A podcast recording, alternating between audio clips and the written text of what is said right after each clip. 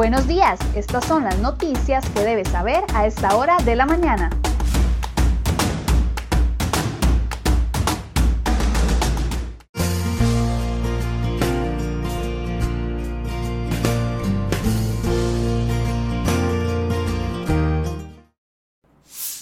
Miércoles 28 de octubre, muy buenos días, muchas gracias por acompañarnos en una edición más de CR Hoy Noticias. Hoy, a partir de las 8 y 30 de la mañana, inicia la segunda sesión de la mesa de diálogo convocada por el gobierno con la cual pretenden llegar a unas soluciones con respecto a la crisis económica que enfrenta el país. Todo el detalle de estas informaciones usted las puede seguir a través de crhoy.com y por el momento vamos con las informaciones que hemos preparado para este miércoles.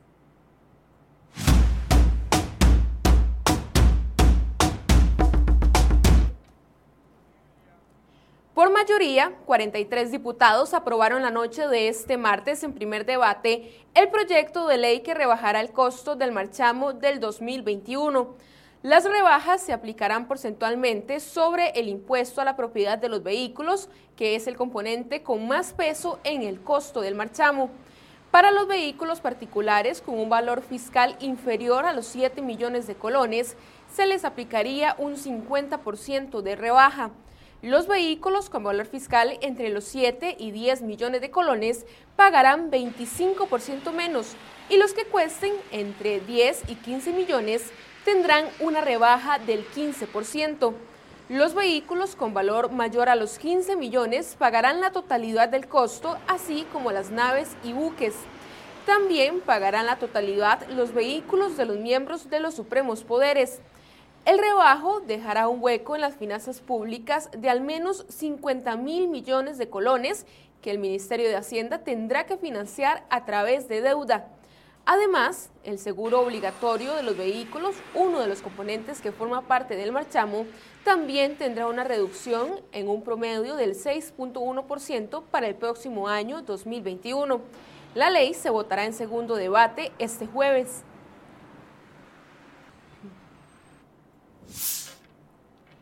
El ambiente social, político y económico actual de Costa Rica es gris y según algunos criterios de expertos e instituciones, ese mal panorama podría alargarse hasta el 2021 debido a la incertidumbre que siembra la pandemia. Aunque el Banco Central de Costa Rica se prepara para publicar esta semana nuevas proyecciones sobre el comportamiento económico del país durante lo que resta de este año y el próximo, el gobierno mantiene la fe. De acuerdo con el gobierno del presidente Carlos Alvarado, la economía crecería en al menos 2.3% del Producto Interno Bruto PIB durante el año que viene. Aunque la cifra es apenas menos de la mitad de la caída esperada para este 2020, menos 5.5% del PIB, sirve para que el gobierno se ilusione en tiempos mejores. Pilar Garrido, ministra de Planificación, indicó que esa fe se fundamenta en una recuperación gradual de todas las actividades económicas que propiciaría el relajamiento paulatino de las medidas del cierre que el gobierno ordenó. También influirá la estabilidad macroeconómica que, según Garrido, tiene en la actualidad del país y tendría durante el 2021. La jerarca del Mideplan también pintó un escenario esperanzador en condiciones crediticias.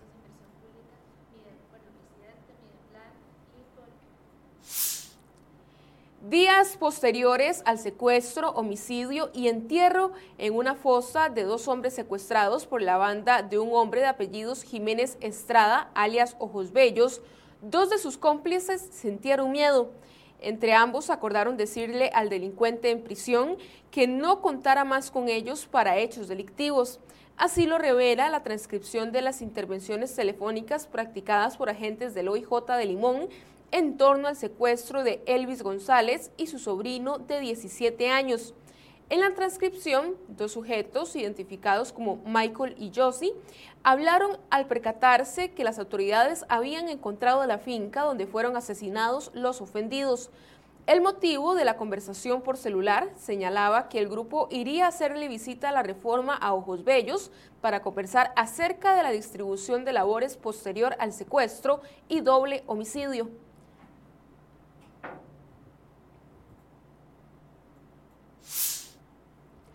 Tres balaceras distintas dejaron como saldo un muerto y cuatro heridos en los sectores de Desamparados y Cartago la noche de este pasado martes. El primero de los hechos ocurrió en el sector de Río Azul, en la Unión de Cartago. Otra agresión se dio en Lindavista, frente al Super La Estrella. Y por último, un hombre fue acribillado en el sector de Fátima de Desamparados. Además, las autoridades interceptaron un cargamento de 40 kilogramos de cianuro a 3 kilómetros de Peñas Blancas, frontera con Nicaragua. Las autoridades judiciales realizan las investigaciones del caso para determinar el uso que se le iba a dar al cargamento confiscado, así como para establecer las responsabilidades penales que corresponden. Y los decesos sospechosos por consumir alcohol con metanol continúan en aumento en el país y ya son 30 personas fallecidas por esta situación.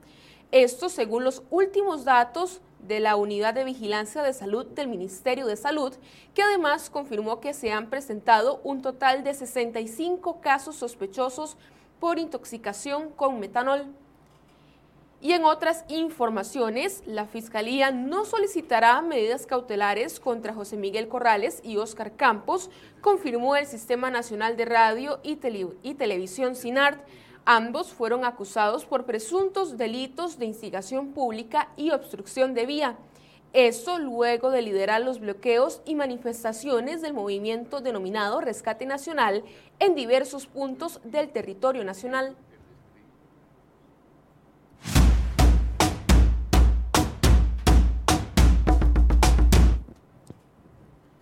Los diputados Laura Guido del PAC y el socialcristiano Edwin Macís se encuentran en aislamiento por contactos con casos positivos de COVID-19.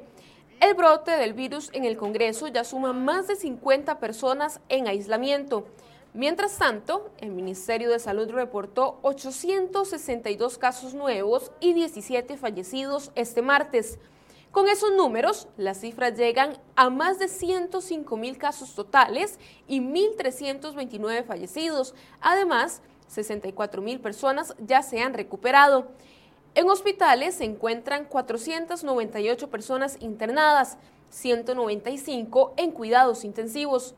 Los cantones de Goicoechea, Naranjo, Flores, Liberia y Santa Cruz pasan de alerta amarilla a alerta naranja y la Unión, Heredia, Santa Bárbara, San Pablo y La Cruz de naranja a amarilla. Además, se confirmó la apertura de algunos espacios públicos para tránsito y recreación, siempre y cuando municipalidades y administraciones así lo decidan. Entre estos se encuentran parques urbanos, parques recreativos, parques de calistenia y espacios con cierre perimetral.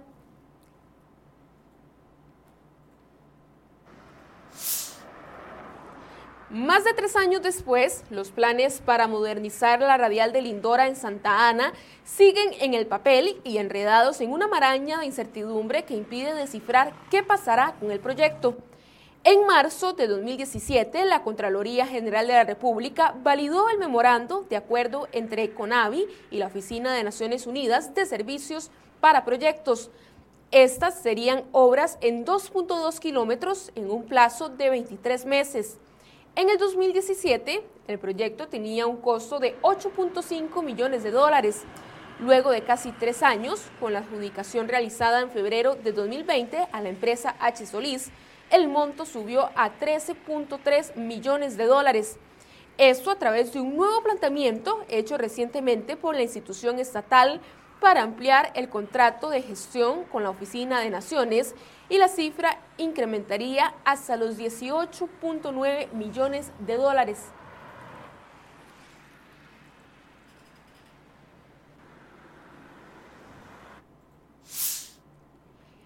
El gobierno de la República sigue titubeante sobre el posible veto a la ley de pesca de arrastre. Según indicaron, el proyecto tendrá un análisis riguroso sobre su contenido. Casa Presidencial sigue sin definir una posición al respecto y señalaron a través de un comunicado que no existe en este momento ninguna decisión definitiva respecto a este tema. Y aquellos vehículos decomisados que no sean reclamados por sus dueños en un plazo de tres meses pasarán a manos del Estado. Así lo establece una reforma a los artículos 155 y 156 de la Ley de Tránsito por Vías Públicas y Seguridad Vial, aprobada este pasado martes en segundo debate por la Asamblea Legislativa. El Ministerio de Educación Pública se encuentra preparando un protocolo que permita a los centros educativos llevar a cabo los actos de graduación de los estudiantes de sexto grado y último año de secundaria.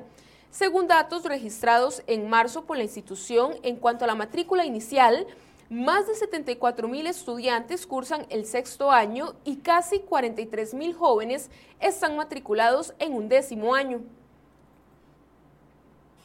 El Congreso aprobó en primer debate un proyecto de ley que busca suplir el faltante de córneas en el país. La iniciativa contó con 45 votos a favor. Según la propuesta, la extracción de esos órganos de donantes fallecidos se podrá realizar siempre y cuando la persona haya manifestado su anuencia en vida.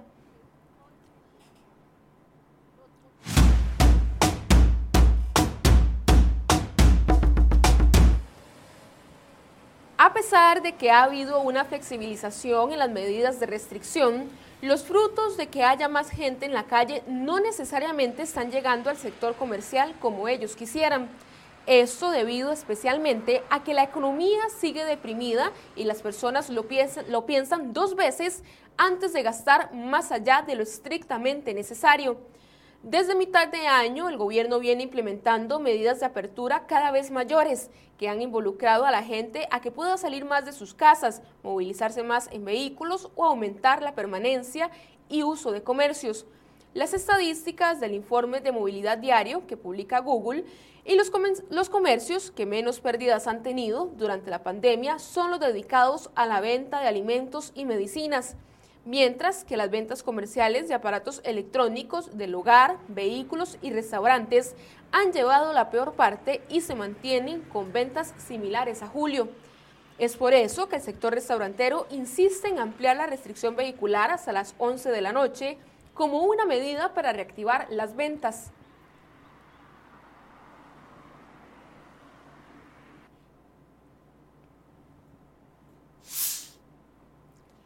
Con 45 votos a favor, la Asamblea Legislativa aprobó este martes en primer debate la primera reforma a la ley contra la usura. Se trata de una modificación a un artículo de la ley que elimina la restricción de créditos a personas con sueldos menores a los 199 mil colones. El Banco Central realizó este martes la mayor intervención en el mercado de monedas extranjeras MONEX de lo que va en el año para tratar de, aliviar las presiones que existen sobre el tipo de cambio. De acuerdo con la información, el central invirtió un total de 41.9 millones de dólares. Pese a la intervención, el dólar amaneció este miércoles con un precio de venta de referencia de 610 colones y las ventanillas de los bancos ronda los 615 colones por dólar. Habdeba valoró utilizar el 30% del canon recibido por la operación de la terminal de contenedores de Moín a cargo de APM Terminals para gastos operativos. El 15 de septiembre pasado, la presidenta de la institución solicitó un criterio legal para disponer del dinero para atender algunos de los compromisos económicos urgentes de la institución. La compañía de licores Bacardí anunció que ampliará operaciones en el país y aumentará su planilla en un 20%, lo que representan 50 nuevos puestos de trabajo en su centro de servicios en Escazú. Las opciones laborales tienen un enfoque en servicios financieros y contables y posiciones de largo plazo en la cadena de suministros, operaciones y soporte en el área de recursos humanos. Puede encontrar toda la información de contacto en nuestra página de crhoy.com.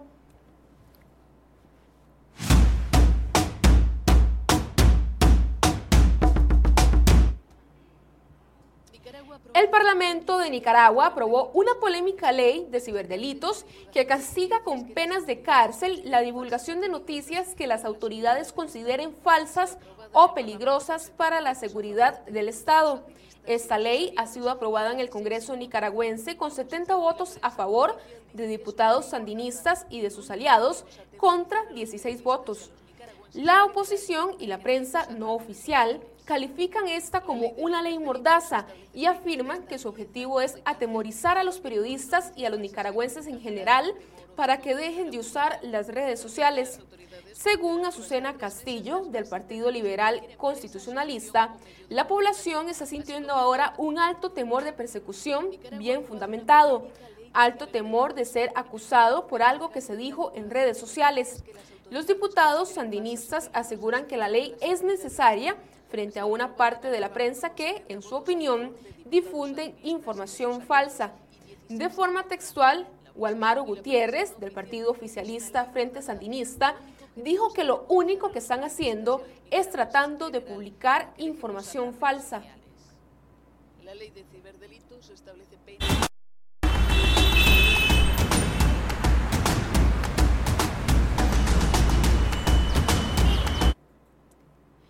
7 y 36 de la mañana realizamos en este momento el reporte del tránsito. Iniciamos en el sector de Atillo 8, esto es la vía Pavas-La Uruca, donde vemos bastante despejado el paso esta mañana. Y continuamos el recorrido en el sector de Santa Ana, esto es después del peaje de Escazú, donde vemos una cantidad de autos importantes, pero no se reportan presas en este momento. Y mientras seguimos observando algunas cámaras viales, tenemos buenas noticias para los conductores porque este miércoles amanecieron más baratos los combustibles. Preste mucha atención. La gasolina super ahora costará 571, tuvo una rebaja de 37 colones. La gasolina Plus 91 costará 546, es decir, tuvo una rebaja de 32 colones. Y el diésel pasará a 440 con una rebaja de 47 colones.